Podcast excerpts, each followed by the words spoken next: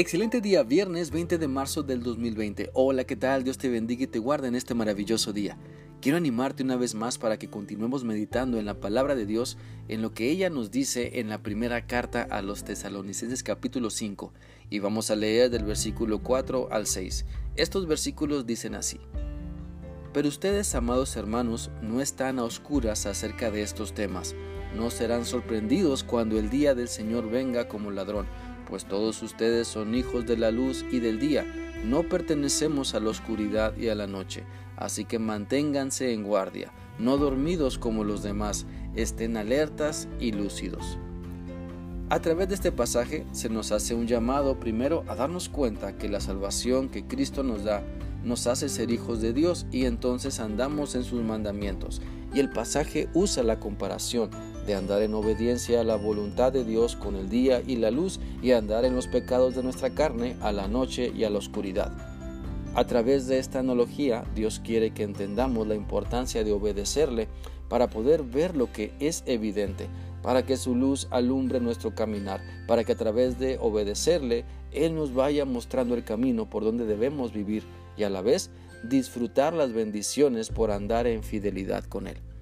Es por eso que la Biblia también nos dice en Mateo 5:16 lo siguiente. Así alumbre nuestra luz delante de los hombres, para que vean nuestras buenas obras y glorifiquen a nuestro Padre que está en los cielos. Siempre en la Biblia cuando se habla de luz, del día, de una lámpara que alumbra, se refiere tanto a la capacidad de la palabra de Dios para dirigirnos como a Dios mismo que nos guía para que no tropecemos por falta de entendimiento a su voluntad. También la Biblia nos dice en el Salmo 119, 105, Lámpara es a mis pies tu palabra y lumbrera a mi camino.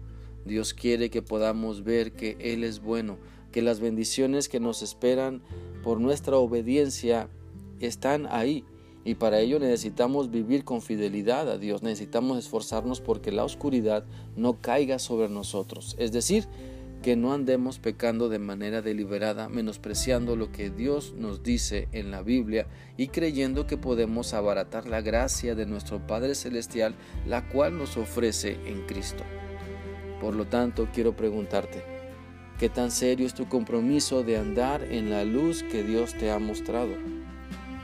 La oscuridad siempre querrá dominarte. El lado oscuro siempre querrá que te unas a Él, pero debes considerar la vida que tienes en Cristo y resistir al pecado. Considera la presencia de Dios que tienes en tu vida a través del Espíritu Santo y no lo entristezcas con una vida de obediencia mediocre. Es por eso que el pasaje de primera a los tesalonicenses 5 nos invita a que permanezcamos fieles, a que andemos en luz, pero que también vivamos alertas, que estemos en guardia, no sea que la oscuridad nos seduzca y le demos entrada a nuestra vida. Por eso la palabra de Dios nos anima. En 1 Corintios 10, 12 y 13 nos dice lo siguiente. Así que el que piensa estar firme, mire que no caiga. No les ha sobrevenido ninguna tentación que no sea humana, pero fiel es Dios que no les dejará ser tentados más de lo que puedan resistir, sino que dará también juntamente con la tentación la salida para que puedan soportar.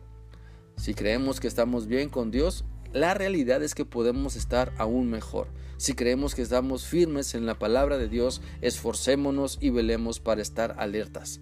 Mateo 26:41 dice, velen y oren para que no entren en tentación. El espíritu a la verdad está dispuesto, pero la carne es débil.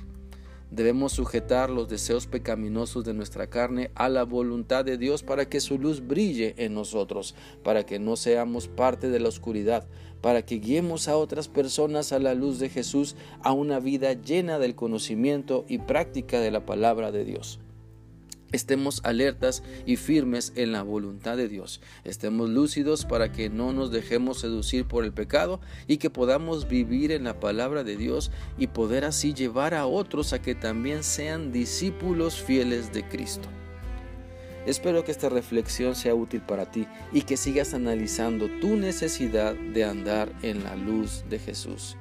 Que sigas teniendo un maravilloso día viernes y un excelente fin de semana. Dios te bendiga con su fortaleza para que no caigas en el temor.